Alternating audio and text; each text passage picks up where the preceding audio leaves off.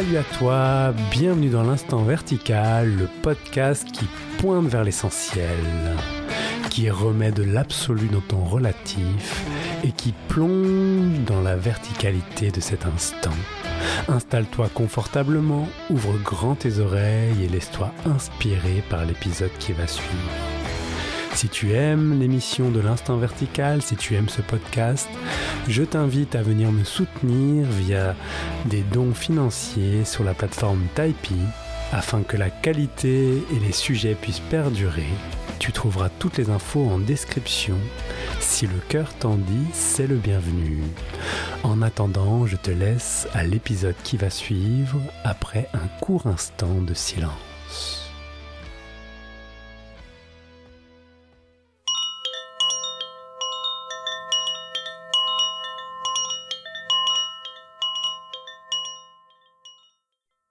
Bonjour à vous, bienvenue dans l'Instant Vertical, nouvel épisode avec euh, joie d'accueillir de nouveau dans, dans l'Instant Vertical Didier Weiss. Salut Didier.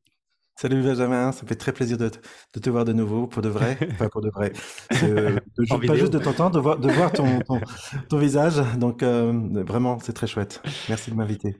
Voilà, donc ça fait un an Didier que tu étais un de mes premiers invités, euh, tu étais mon deuxième invité que, que j'avais invité. Et euh, un an après, j'avais envie de te reposer euh, un, un, sujet, parce que je trouve que tu es là une des personnes qui peut en parler le mieux aussi. C'est démystifier ce qu'est l'Advaita et le Néo-Advaita. Et comme euh, tu m'as partagé que tu as 30 ans d'Inde, que tu œuvres dans le Néo-Advaita, que tu as rencontré des maîtres, que tu vis dans un univers où tu es confronté constamment à ça, eh bien, je sais que c'est quelque chose qui peut euh, être clair pour toi. Ça te va? Ça me va tout à fait. Simplement, bon, c'est c'est clair de mon point de vue. Bien sûr qu'il y aura autant de points de vue que de d'expérience. hein, bien sûr. Donc c'est, euh, je mets quand même un caveat qui dit euh, malgré mes 30 ans d'âge, je peux aussi me tromper et, pas voir la qualité de l'image, certainement. Mais disons qu'il y a une forme de de recoupement qui s'est fait au fur et à mesure des années, qui fait que mmh. il y, y, a une cohérence, une image cohérente qui s'est qui, qui est apparue à un moment donné. Ouais. Ok, et eh ben démystifions ensemble ce qu'est l'Advaita et le Néo-Advaita. Et du coup, ma première question euh, basique, qu'est-ce que c'est l'Advaita et qu'est-ce que c'est le Néo-Advaita?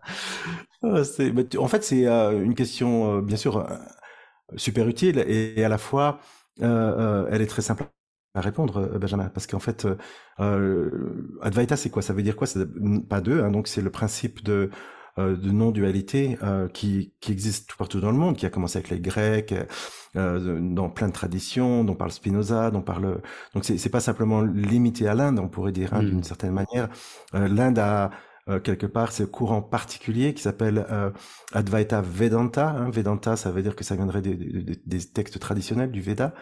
et donc c'est une non-dualité qui serait euh, euh, particulière à ce pays, hein, euh, mais qui en fait n'est pas très différente d'autres non-dualités du monde entier et, d'époques différentes aussi. Hein, donc c'est pas mmh. une, spécialité indienne, c'est la forme que ça prend en Inde, bien sûr qui a été un peu plus connue ces, ces, derniers temps, hein, parce qu'il y, y, avait une forme de on pourrait dire de, de, de connexion, de d'enseignement qui venait de, de, là et qui était, qui était reconnu. Mais voilà, c'est euh, unique. L'Advaita, fondamentalement, euh, traditionnel donc, hein, ce serait euh, l'expression de tous les cette lignée, parce que c'est une forme de lignée de d'enseignants qui viendraient de Adi Shankaracharya, donc qui serait euh, fondamentalement euh, le précurseur de toute cette enseignement qui parlerait justement d'une possibilité d'unicité, c'est-à-dire que cette vie n'est pas fragmentée, elle n'est pas faite euh, de parties, de personnes, euh, il n'y a qu'un seul euh, être, on pourrait dire, qui est, qui est à l'œuvre ici, et, et, qui prendrait des formes particulières, mais c'est en fait le même matériau, j'ose dire, du, dans, dans, tous les cas de figure. Et donc cette école de pensée qui a perduré jusqu'à nos jours, hein, qui continue d'ailleurs même très bien à perdurer, est basée sur l'étude des textes donc c'est des textes euh, traditionnels, c'est des commentaires souvent, hein, donc des commentaires de, de la Bhagavad Gita, commentaires de, donc justement de, de, du Vedanta, etc. Et, et euh, qui sont euh, ben, étudié, disséqué, on pourrait dire appris, appris par cœur aussi hein, énormément. Mmh. Donc le, l'Advaita traditionnel dit cette proposition de, de, la non-séparation, elle est pas visible naturellement. Il faut travailler, il faut lire, il faut mmh. apprendre, il faut étudier. Et, euh, et donc, ça va demander du temps. Euh, c'est une chose. Donc, les, les écoles, euh, il y en a quatre principales en Inde euh, qui proposent ça. Euh, dans des cursus qui sont assez longs, hein, qui le plusieurs années, trois à quatre ans, euh, qui sont très contraignants parce qu'il faut vraiment, c'est des, des genres d'internat mmh. qui sont très chers. Faut pas oublier ça. Hein. Donc il y a mmh. l'aspect financier qui rentre dans, dans l'histoire, euh, et à la fin de ces écoles-là, on, arrive euh, diplômé, si on a réussi à régurgiter, on pourrait dire les textes euh, à peu près de façon cohérente. Il y a des genres d'examen, je ne sais pas exactement les détails, mais fondamentalement, à la fin, on, on normalement, on a le diplôme qui permet d'être soi-même enseignant d'Advaita Vedanta. Hein, donc, mmh. c'est uniquement basé sur un savoir euh, appris. Euh, et, et, ça, c'est l'Advaita traditionnel en Inde. D'accord? Le, le Neo-Advaita euh, va euh, bien sûr reprendre les mêmes concepts, hein, les mêmes les mêmes éléments, mais va proposer quelque chose de d'assez différent. Et c'est paradoxal parce que c'est la même chose, on pourrait dire, sur le fond, et sur la forme, c'est très très très très différent finalement. Donc la première chose qu'on peut dire, c'est que tout ce qu'on connaît réellement de la non-dualité en Europe, en, en France, euh, euh, c'est de la, du néo Advaita, donc c'est de l'Advaita nouveau, nouveau. C'est-à-dire que même Ramana Maharshi, hein, aussi vénérable soit-il, n'est pas reconnu par l'Advaita traditionnel. Hmm. Hein, parce que pourquoi? Parce que tout simplement, il a à 16 ans euh, eu cette expérience particulière et il y a eu bien sûr des développements, des choses. Après, il a euh, bien sûr, il a raccordé à, l'enseignement traditionnel, il a pu le mmh. commenter, il a pu euh, l'intégrer, mais en tout cas, euh, il n'est pas du tout, euh, on pourrait dire, dans la lignée de, de, la tradition qui dit d'abord lisez, apprenez, comprenez, et après, le but ultime de, de, de cela, c'est une vie apaisée, on pourrait dire. Mmh. Mais cette, cet événement ou ce non-événement qu'on peut appeler éveil n'est pas inclus dans, dans leur package. Mmh. Euh, on peut dire que c'est un, une forme d'apaisement, c'est donc c'est peace and harmony, donc paix et harmonie dans la vie de tous les jours. Euh, alors que Ramana Maharshi a amené une, quelque part une, une espèce de pierre dans le, dans le de pavé dans la mare, hein, on pourrait dire, qui était tout simplement de dire, euh, ben en fait, euh, je comprends bien les textes, ça parle exactement de ce que je vis, mais ce que je vis n'est pas venu des textes, était antérieur au texte. Les textes sont venus par la suite. Mmh. Et donc, du coup, euh, il y a quelque, quand même un doute de causalité à cet endroit-là qui dit, euh, est-ce que les textes sont réellement la cause de quoi que ce soit?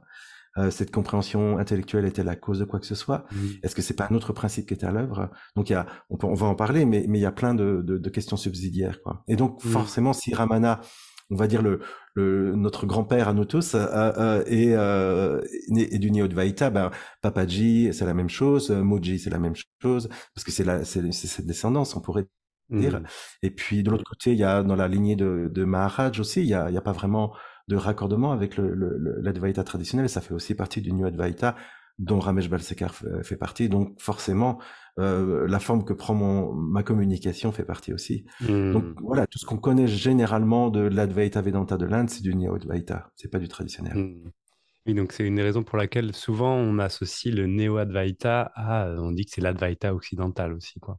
C'est-à-dire, voilà, mais, mais c'est pas né là-bas, mais c'est ce qui s'est développé le plus. ça s'est euh, développé plus en Occident, en Occident, c'est vrai. Hein. D'ailleurs, euh, les, les, on pourrait dire les, les participants des, des satsang à, à Bombay, euh, euh, chez Ramesh Balsekar, dont, dont j'ai fait partie, euh, comprenaient bien plus de d'occidentaux que d'indiens, hein, on pourrait dire.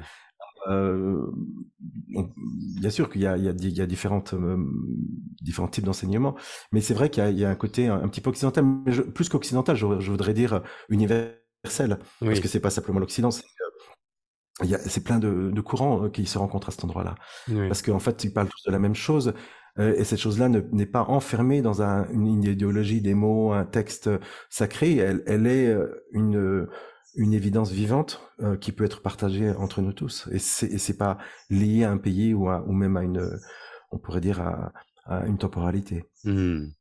Oui, c'est d'ailleurs un peu ça aussi le message fort que, enfin, comme tu disais, euh, Ramana Maharshi qui a amené euh, un caillou dans la chaussure, euh, il amenait vraiment une nouvelle vision euh, de comment vivre la spiritualité qui était du coup, à enfin pas à l'encontre, mais d'une manière complètement différente d'une voie traditionnelle qui demandait euh, étude, euh. Oui, dévouement a et voilà. une séquentialité qui, qui... Alors voilà, on, on, on- je suis pas là pour euh, ni faire la promotion de l'un et, et- et dénigrer l'autre. Mm. Euh, Il y a, des- il y a une, une magnifique, euh, un peu magnifique potentiel hein, dans l'Advaita traditionnel Mm. euh, de, de clarté, de puissance, de, de précision. hein. C'est vraiment, euh, c'est juste un autre outil. euh, C'est pas une finalité en Mm. soi. Quoi, en fait, tu vois. Et euh, je veux dire, on, on, on va pas mettre en opposition, euh, je sais pas moi, le, le tracteur et la voiture. En ce moment, c'est justement le moment de- d'en parler des tracteurs et des voitures. Euh, ce sont deux outils qui sont fondamentalement différents Mm. pour, pour une activité différente.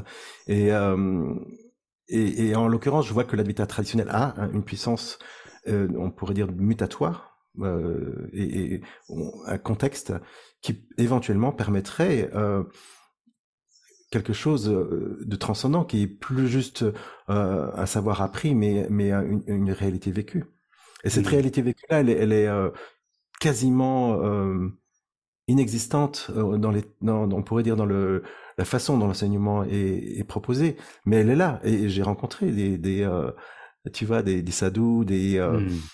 euh, différentes, euh, différents élèves de cette tradition qui ont dit, mais oui, mais au final, c'est pas les textes appris, c'est super, mais c'est pas ça la finalité. Donc ils, ils ont bien vu que Mm. euh, cette voie n'était pas, était un outil, n'était pas une finalité en tant que telle. Oui, on va retrouver ce que tu évoques, c'est peu importe la religion dans laquelle, euh, enfin la- la- le courant religieux ou spirituel dans lequel quelqu'un évolue, au final, une personne qui a une- un désir sincère et il va, il- souvent ça passe au-delà des textes et souvent ils sont appelés mystiques d'ailleurs, euh, qui ils ne s'arrêtent pas au texte mais ils rentrent dans quelque chose de très concret, de très vivant et donc ils apportent un message parfois plus simple que bien le sûr, texte parce qu'il est digéré et remis euh, dans la, l'actualisation de l'époque, de, bien sûr, bien du sûr, message. bien sûr, bien sûr. Le Krishnamur- euh, pas Krishnamurti, euh, Ramakrishna.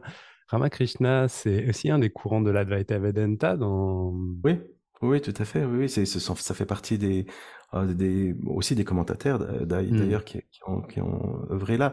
Euh, on, on peut dire que eux-mêmes avaient ce, ce potentiel de, du néo-Advaita, des Hmm. éveilleurs, mais euh, comme ça, ça a été, comme pas mal de, on va dire, de religions hein, dans le monde entier, ça a été enfermé dans une forme de, de format particulier, de Hmm. texte euh, sacré, de, et puis surtout d'un clergé, hein, parce qu'il y a une hiérarchie Hmm, assez C'est ça incroyable. aussi, voilà. Hmm. Euh, et donc des, des, des, des- des potentiels de, de, euh, de, de pouvoir, de, de finances. Euh, donc, euh, euh, je veux dire que c'est pas tout euh, euh, tout rose non plus hein, à cet endroit-là. Donc il y a, y, a, y a quelque chose qui est à la fois magnifique comme dans la religion chrétienne, euh, qui est un potentiel qui est. Tu en as parlé dans des, des émissions précédentes, je me rappelle, qui est, qui est absolument d'une puissance éblouissante.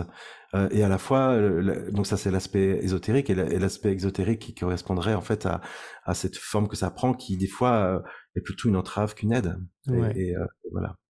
Oui, et puis dès qu'on rentre dans de l'organisation concrète avec des humains, ben, on se confronte aussi à la ça. réalité de la nature humaine euh, dans, l'expression mentale, etc. Et Ouais. voilà. c'est, c'est plus juste la spiritualité, c'est aussi euh, des relations.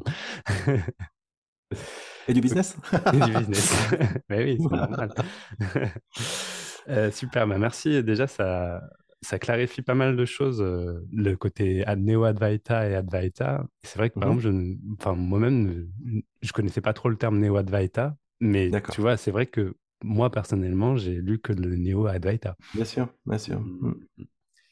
Et hum, dans le néo-advaita, du coup, euh, si, on, si le but c'est un peu de démystifier euh, l'advaita, souvent, dans les critiques qui peuvent être apportées par rapport à des personnes, j'imagine, qui sont dans d'autres types de voies, c'est que ça crée une forme de distance euh, froide ou euh, un renoncement à l'humanité en disant, par exemple, il n'y a personne, il n'y a, y a pas de jeu qui, qui est là et qui... du coup, il y a une vision non duelle qui s'installe et que du coup, ça a créé une sorte de négation de, de, de l'aspect humain. Et du coup, ça crée une froideur et quelque chose qui est comme une forme de fuite au final de, du réel. Bien sûr. C'est en fait, euh, euh, c'est une critique que j'ai entendue euh, aussi, hein, donc Benjamin, tu n'es pas le seul à entendre ça. la, la, réalité, c'est que effectivement, cette voie-là va demander dans un premier temps de, une forme de donc le principe technique, c'est neti-neti, hein, c'est donc cette mmh. déconstruction qui va se mettre en place, donc qui va nier certains aspects qui semblent être notre humanité. Euh, qui va dire bah euh, je ne suis pas le corps, je ne suis pas ce mental, je ne suis pas ces émotions, etc., etc. Donc voir étape par étape, je ne suis pas ce centre de mmh. commande, le fameux euh, le fameux libre arbitre, etc. Donc ça ça amène un parfum de déshumanisation, déshumanité, on pourrait dire de de, de l'histoire. Et c'est vrai qu'il y a à un moment donné, il y a ce parfum-là qui, qui en fait partie, mais c'est absolument absolument pas une finalité. Euh, ce mmh. n'est absolument pas le, but de tout ça. C'est un outil. Hein, c'est un, c'est une invitation. Et, et euh, le, cette, ce vécu à distance euh, un peu froid, j'appelle pas ça du tout euh, un éveil ou quoi que ce soit. C'est ce qu'on ce qu'on appelle techniquement la position du témoin. Hein, donc ce, mmh. ce, fameux témoin qui serait désincarné à distance des petits gugus et des petites nanas qui qui circulent ici et là, incluant celui-là, incluant celui-là. Et, et, euh, et c'est vrai que c'est pas un endroit confortable, c'est pas un endroit stable, et euh, c'est pas du tout la plénitude de la vie, de toute mmh. évidence. Euh, J'ose dire que c'est l'endroit le plus éloigné de cela que l'on est réellement. Euh, et à la fois, c'est un passage quasi obligé, parce que tant qu'il y a cette idée euh, d'une identité particulière, définie, localisée, spatio-temporelle, euh, il va y avoir euh, un rêve toujours à, à l'œuvre. Donc c'est une première sortie du rêve, on pourrait dire, euh, qui va permettre une autre réalisation qui est encore euh, mmh. à venir, hein, euh, qui sera à ce moment-là de dire mais en réalité, celui qui est à distance, qui croit savoir cette manifestation de petits êtres désincarnés, on pourrait dire ici et là, n'existe pas non plus. Il n'y a pas un témoin à distance de la vie. N'y aurait-il pas juste cette vie dans sa plénitude, dans son mmh. humanité, euh, dans son euh, dans son imperfection, euh, qui se goûte, qui se touche, qui se qui se pense directement, et, et, mmh. que cette non-dualité à ce moment-là fait tout son sens parce que le témoin est encore une, une position duelle. Il y a encore quelqu'un qui sait et quelque chose qui est su. Euh, donc on voit bien que c'est pas de ça dont parle la non-dualité. Donc oui, euh, à la fois cette critique est, est, est, correcte parce que ça ça fait partie du chemin, et à la fois euh, elle ne peut pas être prise comme une une finalité. Parce que mmh. la finalité, bien sûr, bien au-delà, c'est le retour, on pourrait dire, euh, retour à la maison, mais c'est le retour quasiment du, au point de départ. Mmh. Qui dit, mais euh, en cette humanité, en cette, euh, en cette expression humaine de la source, ce mmh. monde humain, cette grille de lecture humaine, va devenir évident qu'il n'y a personne, et c'est là où le mot personne est important, qui est qui vit ça quelque part dans un corps, dans une tête, etc que cette vie euh, se vit directement et, euh, et, bien sûr que cette expérience est une expérience humaine et profondément humaine, bien sûr, mmh. bien sûr. Est-ce que cette froideur, euh, souvent c'est aussi une critique que j'ai pu voir et c'est aussi là-dedans que, que plongent certains satsangs, je ne sais pas si c'est ton cas, mais j'imagine que oui, que tout de suite ça fait ressortir aussi, dès qu'on parle d'humanité, on va parler de souffrance, et que c'est la souffrance et que de ramener constamment à la souffrance de la personne à eh bien oui, mais il n'y a personne pour vivre cette souffrance. Cette souffrance n'a pas de, réalité concrète. C'est comme une forme de négation de la souffrance, de dire je ne reconnais pas ta souffrance alors que la souffrance veut être vécue. Bien sûr. C'est des critiques. Oui, la souffrance est là, bien sûr. Mmh, mmh, mmh. Bien sûr, mais elle, est aussi valable comme critique. Euh, mais euh, une fois de plus, c'est exactement du même ordre de ce qu'on disait avant. C'est encore euh, une interprétation d'un état intermédiaire qui sera euh, euh, euh, critiquer en disant bah voilà si c'est ça la non-dualité moi ça m'intéresse pas euh, j'ai pas envie de mettre sous le tapis euh, toute cette, cette souffrance humaine qui est réelle hein, donc si on, si on reprend Benjamin le, le, la métaphore du, du, du, serpent et de la corde que tout le monde connaît donc j'ai pas besoin de la réexpliquer fondamentalement la souffrance de la vision serpent elle est réelle Hein, elle, mmh. elle, est réelle. Il y a, il y a l'adrénaline, il y a le, les peurs, les pensées.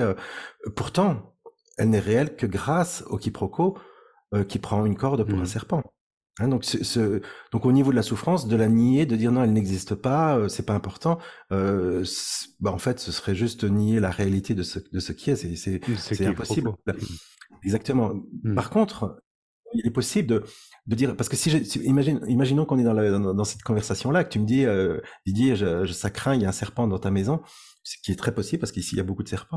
euh, euh, euh je te dirais je te dirais, c'est euh, Benjamin, je pourrais te dire, calme-toi, il y a du, on a du produit anti-venimeux, on a du sérum ici, euh, et puis souvent les serpents ici sont pas euh, euh, venimeux, ils sont plutôt, et puis ils mordent rarement, ils se sauvent. Et je mmh. pourrais, je pourrais parler de ça pendant des heures.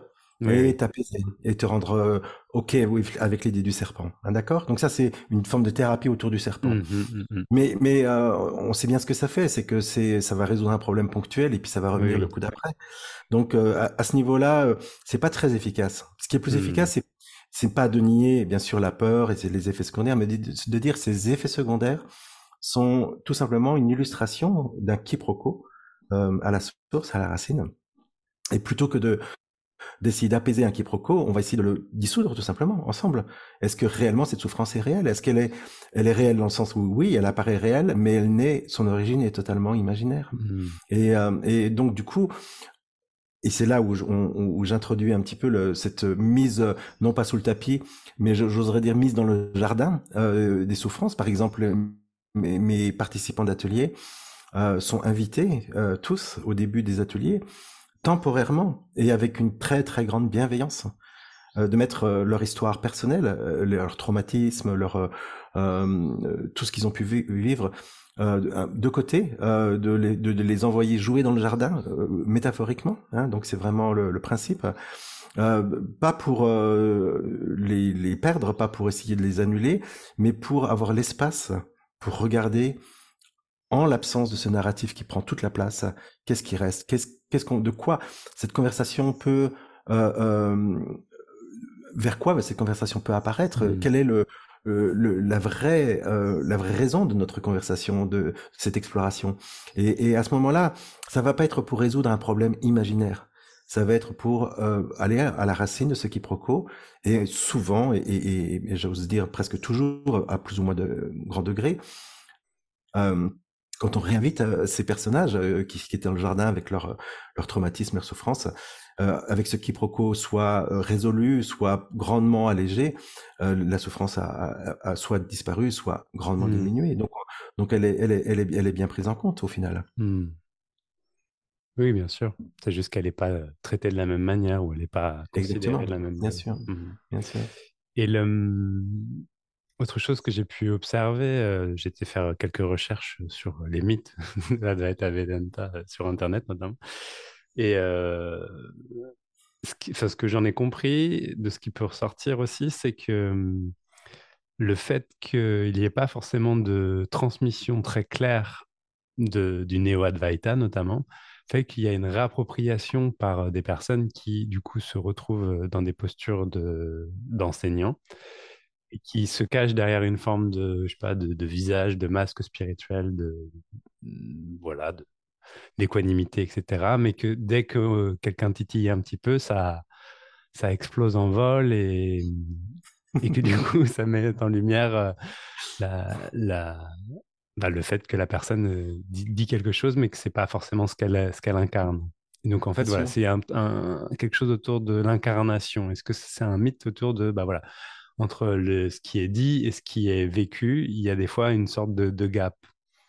D'accord, mais il y a, y, a, y a, deux réponses à ta question en fait. Y a deux, mmh. enfin, à ce, à, ce, problème particulier. Le premier, c'est de de faire attention, de pas transformer ce messager qui est l'enseignant ou le, le, le, communicateur non duel avec une espèce de Superman, Superwoman mmh. euh, qui aurait tout pouvoir euh, euh de, de, de, de de calme absolu, etc.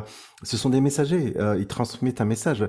Cela qui s'éveille n'est pas le messager. Ce n'est pas ni mmh. Didier ni Benjamin. Donc c'est, euh, bien sûr que c'est ce, parcours de vie, ce narratif va être impacté par cette compréhension. donc il y a forcément des choses qui vont se simplifier, une plus grande, un plus grand silence, une plus grande paix, etc.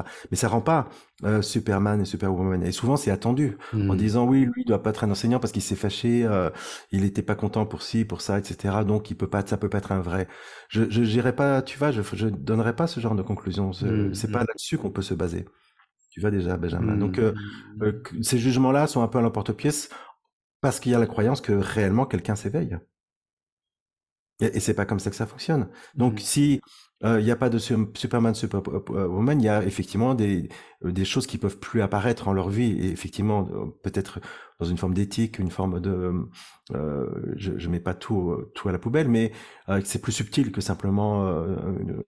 je connais des euh, de toute évidence hein, des, euh, des, histoires qui ont rencontré cet éveil et qui ont, euh, qui sont très hauts en couleur, hein, qui sont très. Je parle souvent du capitaine Haddock et, et, qu'il est adorable parce que justement il est, il a cette, ce côté multidimensionnel. Il est alcoolique, mais à, la fois il a un grand cœur, il a une grande gueule, mais il est actif. Je connais ce genre de, de, de, de dimension, dans, on pourrait dire dans dans la non-dualité aussi, hein, de, de, de, personnages qui, qui sont hauts en couleur aussi, qui restent hauts en couleur. Mmh. Bien sûr, il y a des éléments qui vont disparaître. Bon, ça c'était la première partie. Euh, je la fais courte parce que je pourrais en parler pendant des heures. Hein, donc, euh, mmh. euh, euh par rapport à ça, donc le fait qu'on peut pas vraiment savoir, on peut pas reconnaître. Et, et le deuxième aspect, c'est effectivement, et je suis d'accord avec toi, il y a une forme de réappropriation en disant bon ça y est, j'ai compris euh, je vais ouvrir un website, euh, démarrer une chaîne YouTube et, euh, et à moi les, à moi les, pas forcément les sous parce que moi la reconnaissance, ça sera c'est déjà suffisamment excitant. Et, et, et c'est vrai que souvent d'ailleurs, c'est ça le paradoxe, souvent ça démarre d'une super bonne intention parce qu'il y a réellement une, une grande clarté qui s'est mmh. mise en place, mais c'est pris en, en, on va dire, c'est repossédé euh, par Maya, donc cette, cette euh, coquine de, de euh, on peut dire de, de manipulatrice, qui va rentrer par la porte de derrière et qui va transformer un, une, un éveil réel en une expérience d'éveil et surtout quelqu'un qui est éveillé. Hmm. Et ça, ça va, ça va sentir tout de suite. Ça, je peux le détecter aussi. J'ai l'habitude qu'il y a une forme de d'identification avec avec l'éveil justement. Hmm. Et, et, ça, c'est souvent dans la tradition. Ça, peut-être c'est une chose que qui fait un peu de sens et c'est pas une absolue, hein, c'est juste relatif. Il y a, il est proposé de faire euh, après Satori, après dans la tradition zen, après quelle que soit la, tradition, de faire une espèce de, de, de diète de, plusieurs années en fait, hein, pas simplement mmh. euh, quelques jours, avant même de commencer euh, de, une communication, parce que il y a toujours cette possibilité de Maya réappropriant le truc mmh. et créant un monstre finalement de quelqu'un euh, qui est éveillé et qui va transmettre la bonne nouvelle. Et ça c'est mmh. Ça arrive, ça arrive. Et bon, ben, on va pas jeter le bébé avec l'eau du bain pour autant. Mmh. Et comment tu reconnais ça? Ben, Souvent, c'est euh, assez facile parce que c'est euh, euh, c'est subtil pour la plupart, mais de mmh. mon point de vue, c'est le vocabulaire utilisé, tout simplement, le, le, le, la, les, la façon dont les mots vont être assemblés, ça va mmh. être ça va pointer vers euh, que j'ai réellement une expérience d'éveil euh, d'une manière ou d'une autre. Et dit dans sous cette forme-là, c'est impossible pour moi. C'est, je, je peux pas, euh, c'est pas entendable. donc je vois, je vois tout de suite qu'il y a une forme de, de mmh. peut-être qu'il y avait une grande clarté à un moment donné, mais il y a une forme de réappropriation. Et c'est l'histoire de la fameuse histoire que je, je je, je, cite souvent, de, je vais la redire ici parce qu'elle est exactement appropriée à ça, de, de Jiddu Krishnamurti, euh, qui parlait de, du dieu et, de Dieu et du diable. Je ne sais pas si j'en avais parlé la dernière fois. Non, je me souviens pas. en fait, je vais la faire super courte parce que mes, mes, mes, auditeurs l'ont déjà entendu peut-être deux, trois fois. Euh, ça pointe exactement à ça. C'est Dieu et le diable qui font une, une promenade sur la planète Terre et euh, ils, se racontent des histoires et ils bavassent et tout. Et puis à un moment donné, dans la pénombre, il y a un humain qui, qui se penche sur le sol et qui trouve un, une espèce de diamant, un truc absolument incroyable, et qui se semble tout illuminé, tout apaisé. Et, euh, et Dieu demande au diable, diable, qu'est-ce qui s'est passé? J'ai pas bien vu. Et le diable lui dit, c'est un humain, il a découvert la vérité. Et donc Dieu dit au diable, waouh, bah ça la vérité c'est plutôt mon domaine, diable, parce que c'est vraiment de là où je travaille généralement, ça ne fait pas ton affaire. Et le diable lui dit, t'inquiète pas, je vais l'aider à l'organiser. oui, oui, c'est ça. Mmh ouais, c'est exactement ça. Et en même temps, c'est aussi, enfin, je trouve ça toujours agréable de, de voir l'humanité qui, tu vois, à travers des croyances de, d'éveil ou d'illumination ou de penser qu'il y a un jeu qui va s'éveiller, qui va devenir, voilà, et qui va en même temps se mettre en, en route, il va modeler, il va structurer. Bah, c'est toute une effervescence que je trouve. J'avais fait un, épisode sur l'ego spirituel on, qui disait, voilà, c'est une banalité de la vie, en fait. Bien, dès qu'il y a la notion de spirituel, il y a forcément de l'ego qui se met derrière. Et, mmh. Enfin, je veux dire. C'est comment aussi l'humain s'approprie les choses et l'humain s'approprie la spiritualité en tant que voilà donc c'est juste une forme de l'histoire il n'y a pas de mmh. hiérarchie non plus il n'y a mmh. pas les bons et les méchants euh, euh, et souvent je, je, je, je, dis cette phrase qui est un peu euh, radicale j'ose dire qui dit mais il n'y a aucune aucun niveau aucune, aucune différence de niveau entre une histoire qui serait une histoire d'éveil et une histoire qui serait une histoire tout simplement de non-éveil. Ce sont deux possibilités de la vie, deux goûts, deux parfums différents. Mmh. Et cette histoire, hiérarchies qui dirait ah bah c'est quand même mieux que etc. C'est la récupération de l'histoire tout simplement. Mmh, mmh, carrément, carrément, carrément. Merci, merci. Il y a aussi un, alors c'est pas forcément une critique qui est faite, mais c'est aussi quelque chose qui peut donner euh, une différence. Dans, la, dans le Neo-Advaita l'Advaita, alors l'Advaita, je ne sais pas trop, mais dans le Neo-Advaita, il y a quelque chose de l'ordre de dire que c'est une voie directe. Donc, c'est d'aller voir directement ce qui est en train d'être vécu, alors que dans beaucoup de voies spirituelles, on est dans des voies dites progressives, on va travailler avec les matières, on va aller, euh, comme tu disais, faire aussi quelque part du travail thérapeutique, Bien sûr. Euh, d'une différentes manières. On va, on va aussi avoir une, une ouverture progressive à quelque chose qui est plus grand que soi. Voilà. C'est qui est une différence. Est-ce que tu as quelque chose à dire là-dessus par rapport à cette notion de voie directe? Oui, j'entends bien. Hein. il y a vraiment ces deux, ces deux possibilités. J'ose dire qu'elles sont complémentaires finalement. Hein. Mmh. C'est c'est toujours au final, si on veut être honnête, une voie progressive, parce que même si elle n'est pas spirituelle, il y a, c'est la vie elle-même qui se charge de cette voie-là, à travers nos échecs, à travers nos prétentions, nos postures, euh, de se prendre des murs dans, la, dans, le museau, figuré ou, ou pas. Euh, ça fait partie d'une voie progressive finalement. Hein, donc ça, ça, ça prend du temps euh, d'être disponible à ce message-là qui, qui, qui parle d'une euh, d'une possibilité qui serait euh, non localisée, qui serait pas quelqu'un qui ferait quelque chose. Et, et euh, donc que, que, ça passe à travers la vie ordinaire, et je mets des guillemets, ou la vie euh, à travers une tradition, comme même l'Advaita traditionnelle en fait, hein, qui est une voie progressive. Euh, y a, ça fait pas vraiment différence pour moi.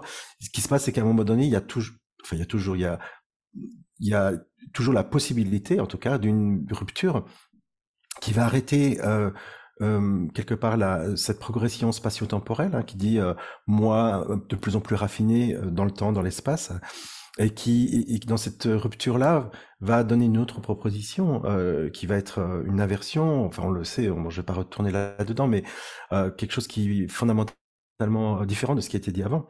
Et donc on va dire bah oui mais ça c'est pas dans la continuité d'avant donc c'est pas dans la voie progressive. Mais non c'est juste là on peut dire le l'implosion de la voie progressive qui qui devient la voie directe.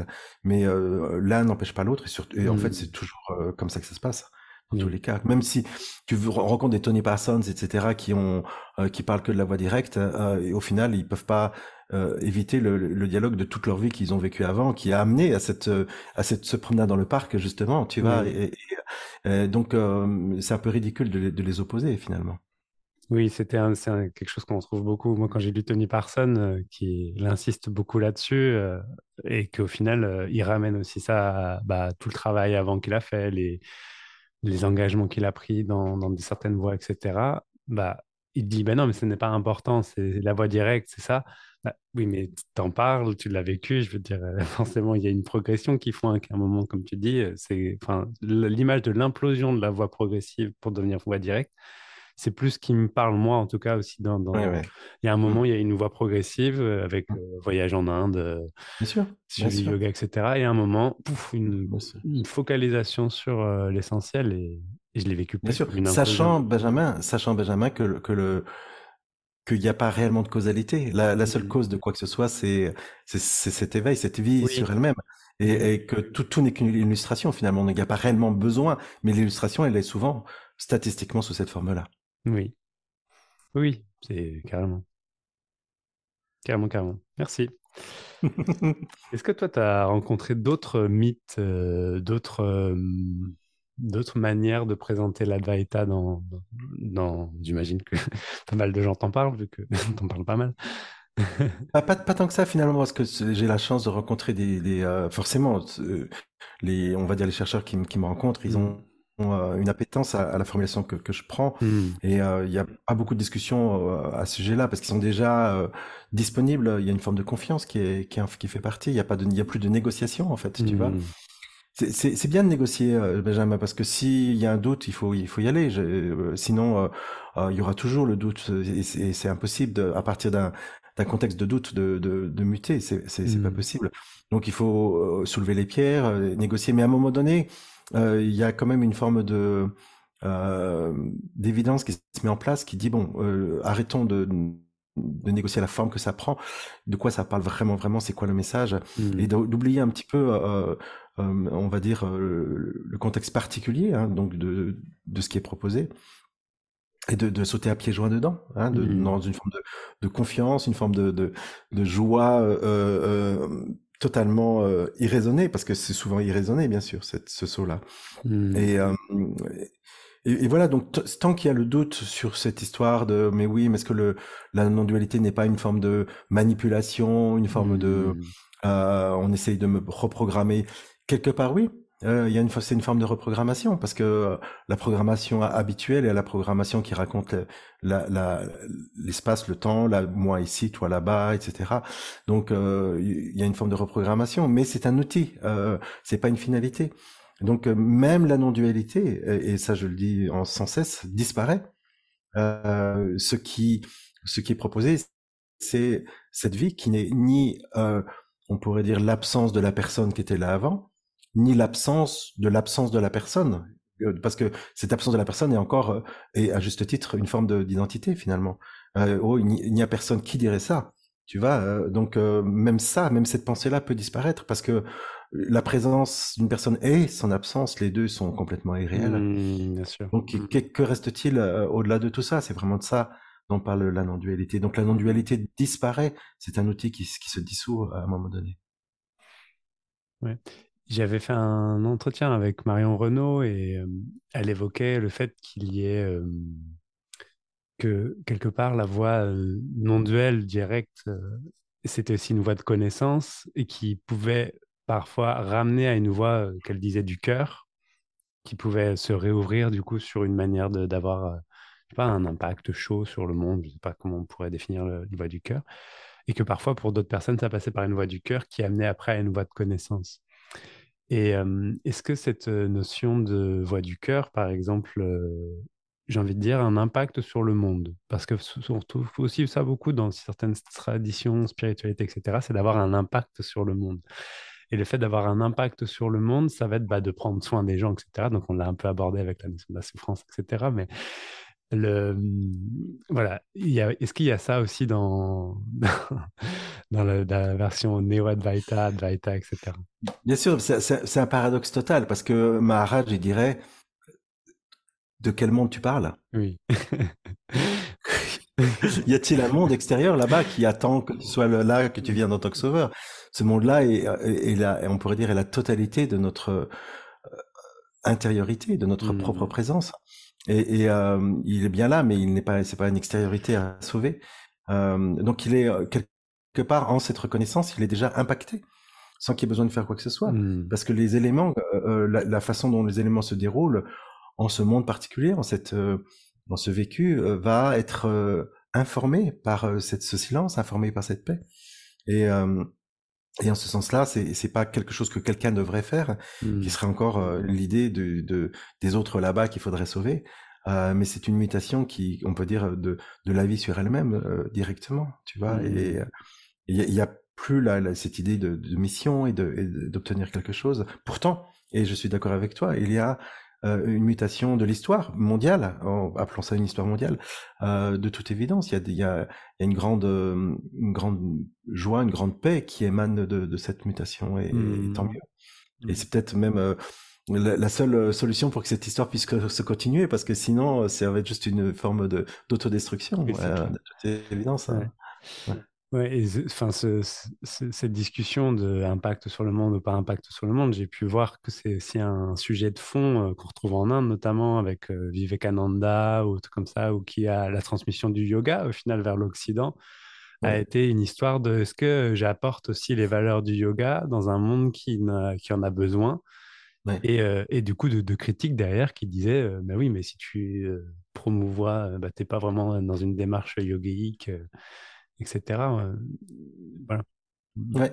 Disons que c'est ce paradoxe qui dit que oui, il y, a bien mutation de l'histoire mondiale, on va dire, de cette, c'est pas une histoire mmh. particulière, c'est une histoire, il y a plusieurs niveaux d'histoire imbriqués les unes dans les autres, on pourrait dire. Mais, mais ce n'est pas le, le fait d'une, d'un individu actant d'une manière particulière, c'est une mutation globale qui est illustré par la mutation de l'individu. Donc, mmh. euh, qui est de la cause, qui est de la conséquence, mmh. finalement, tu vois. Oui, Tout est l'extérieur et dans l'intérieur, le haut et le bas, etc. oui, c'est clair. Tout à fait, oui. Ouais, bah merci euh, Didier. Je crois que j'ai fait le tour de, de tout ce que j'avais pu trouver. Ah si, il y avait un dernier truc euh, qui m'a fait, rire parce que je ne connaissais pas, mais euh, j'ai découvert qu'il y, bon, il y avait un, ashram à, à Lucknow de Papaji. Lucknow Lucknow. Oui. Et que du coup, il y a des personnes trouvaient ça très drôle parce que il y avait euh, quelque chose qu'ils ont, appelé, ils ont appelé ça la maladie de Lucknow. Donc, euh, la maladie de Lucknow, c'est que quand tu parles, tu arrêtes de, dire je. Tu, tu dis cela est, cela. du coup, c'est, vraiment euh, le côté outillage de, de, la, de la non-dualité. c'est ça, mais alors bien sûr que hors contexte, ça paraît complètement crétin et, et, euh, tu vois, ça fait aucun sens et je suis d'accord. Mais tu vois, même dans, dans mes ateliers, il y a des moments et, et, suivant ce qui se passe où il va être demandé de parler à la troisième personne. Donc mmh. euh, pour une raison particulière, c'est un outil. Donc on peut toujours se moquer des outils parce qu'ils ont l'air un peu ridicules, euh, mais il va falloir passer au-delà du ridicule parce que sinon euh, cette mutation ne pourra pas se mettre en place tout simplement. Quoi. Oui. Donc, Moi, je, je, suis un pratiquant de l'art du clown. Donc mon, et donc, ah, le bah, clown, c'est se relier au ridicule, etc. sans, sans, le masque, sans le masque du clown, mmh. qui, ce, qui, mmh. qui, sortirait de l'individu à ce moment-là serait considéré comme une hérésie, une folie. S'il y a un masque, pour la personne qui vit ça et la personne qui regarde, tout d'un coup, on, autorise le fait que ce soit possible, que ce soit fou. Mais à un moment, en fait, on voit que la folie, c'est de croire que ce qui sort, c'est ridicule. Oui. Oui, oui, oui, magnifique. Retournement complètement de, mmh de perspective. Ouais, ouais. ouais, Très beau.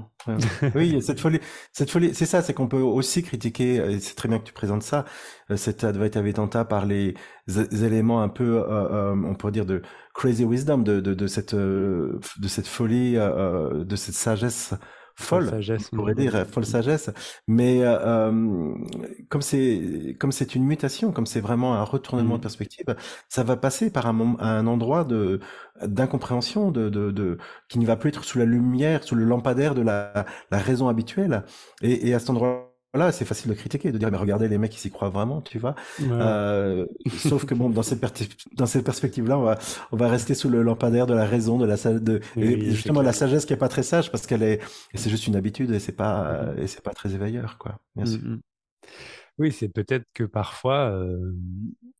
enfin c'est pas parfois en fait que la plupart du temps les critiques sont faites euh, hors contexte et que juste de prendre conscience d'un contexte et d'une démarche, ben, peut-être juste de voir euh, pourquoi pas laisser cette démarche se faire si elle Du coup, ça ramène à une question de l'éthique. Et euh, c'est aussi peut-être quelque chose qui apparaît souvent dans la dimension du Néo-Advaita. Est-ce qu'il y a une éthique particulière qui apparaît de, tout ça? Mais Disons que l'éthique, elle n'est pas euh, figée. Ce n'est pas l'éthique suivant mmh. le, je sais pas moi, la Bible ou, mmh, mmh, qui, qui, penseur éthique par rapport à ça. Donc l'éthique, elle est euh, générée directement de de, l'immense, on peut dire, compassion, de voir mmh. qu'il n'y a qu'un seul, être qui est à l'œuvre et qui, à aucun moment donné, il aurait envie de se tirer une balle dans le pied, tout simplement. Donc c'est mmh. vraiment assez facile euh, de, de voir que cette vie, non fragmentée et par définition une vie fondamentalement éthique, bien sûr. Oui, voilà, c'est ça.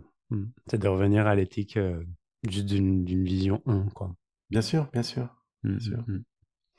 Et n'empêche qu'une vision 1 ne, peut, ne, ne rejette pas non plus euh, ce qui crée apparemment d'eux, comme la colère ou bien sûr, le rejet, etc. Et que sûr. une éthique peut aussi apporter, inclure euh, tout ce qui cause soi-disant de souffrance dans, euh, dans cette vision. Bien sûr. Alors bien que peut-être que dans d'autres traditions, il y aurait vraiment un rejet d'une toute forme sûr. Mmh. de d'agressivité, de colère, etc., comme quelque chose qui ne Ouais. devrait pas être ou qui ne devrait pas euh, exister. ce, qui, ce qui paraît faux parce que c'est c'est une forme de folie d'imaginer que ce qui est ne devrait pas être. C'est Oui, une pure folie. c'est- une pure folie. Ouais. Bah, merci beaucoup, euh, Didier. C'était vraiment super chouette comme, euh, comme éclairage. Ça Bah, écoute, j'ai fait de, mon mieux. Bien sûr qu'on on aurait pu aller plus près en précision technique et tout, Mm. mais on s'en fout. Finalement, c'est c'est l'e- l'esprit général, comment ça fonctionne et Mm. et, et, et- et d'arrêter peut-être de, de, de peut-être juste de, de ce, ce point de vue qui juge ceci, qui juge cela. Juste chacun, euh, tu vois, a son outil, à sa façon de fonctionner. Euh, Là-dedans, il y a une grande, euh, un grand humour, une grande décontraction qui est qui peut être euh, là aussi dans tous les cas. Euh, Il n'y a pas de, de, de religion à défendre, il n'y a pas de, je suis pas là pour défendre la, le néo Advaita, euh, on, on s'en fout complètement, c'est pas, c'est, mais, mais euh, voilà, donc euh, forcément il y aura, euh, ça peut déranger, ça peut être bizarre, ça peut être euh, Mm. é- étrange, etc. Ça a ses raisons propres et, et c'est pas forcément des raisons qui sont visibles, donc euh, voilà, c'est tout ce que je peux dire, quoi. Mm, mm. Bah, merci beaucoup pour, euh, pour ce message. Important. Avec grand plaisir, Benjamin, puis on, à l'occasion on se reparlera de toute façon, c'est sûr. Oui, et d'ailleurs, euh, je- bah, je te le dis tout de suite, je voulais aussi te proposer, un- alors pas tout de suite, mais je vais, j'étais en train de me dire que j'allais faire euh, des épisodes spéciaux sur euh, certains enseignants, et notamment je voulais faire un épisode sur, enfin un ou plusieurs épisodes sur Ramesh Balsekar. Avec grand Ma compagne qui vient de découvrir Ramesh Balsekar et elle, elle vient de plonger dedans, et donc du coup je me suis dit que ça pouvait être l'occasion. et j'avais pensé à toi du coup pour sûr, parler de Ramesh.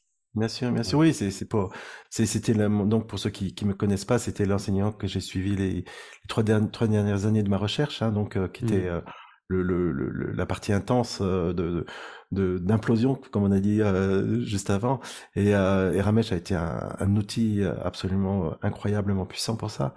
Mm. Euh, il y a eu une résonance et effectivement j'ai beaucoup de gratitude et, par rapport à ce, ce, ce principe-là. Et, et effectivement, comme tu dis, soit il y a, comme ta compagne, il y a une résonance et il y a une appétence, soit il n'y a pas. Et puis c'est tout ce qu'on peut dire euh, parce Ouais. que euh, c'est vrai que pour certains ça fait aucun sens. Eh Ben, il y a tellement d'autres choses à, à explorer, bien sûr. Merci Didier. Avec grand plaisir. Merci. Et ben, à bientôt et bonne, bonne soirée pour toi, non bonne, Dans cet après-midi. bon après-midi. Et merci pour l'invitation, euh, Benjamin. À bientôt. Merci. Merci beaucoup de votre écoute, j'espère que vous avez pu apprécier la qualité de cet épisode. Retrouvez dès à présent l'émission L'Instant Vertical sur les réseaux sociaux, Instagram, Facebook et YouTube. Partagez cet épisode, commentez, faites-moi le maximum de retours, ça fait toujours plaisir. Si vous avez des idées d'émissions, de sujets, n'hésitez absolument pas à m'envoyer un message sur les mêmes réseaux sur lesquels je pourrais vous répondre. Si vous voulez soutenir cette émission, vous pouvez également faire un don financier via, la plateforme Tipeee qui va permettre de pouvoir faire tout ce que l'on peut faire lorsqu'on est soutenu financièrement, continuer, donner du temps, mettre de l'argent dans du matériel et faire tout ce qui est euh, cool avec du soutien. Vous avez toutes les infos en description. En attendant, je vous souhaite une belle semaine et je vous invite à savourer pendant quelques instants cette verticalité. Ciao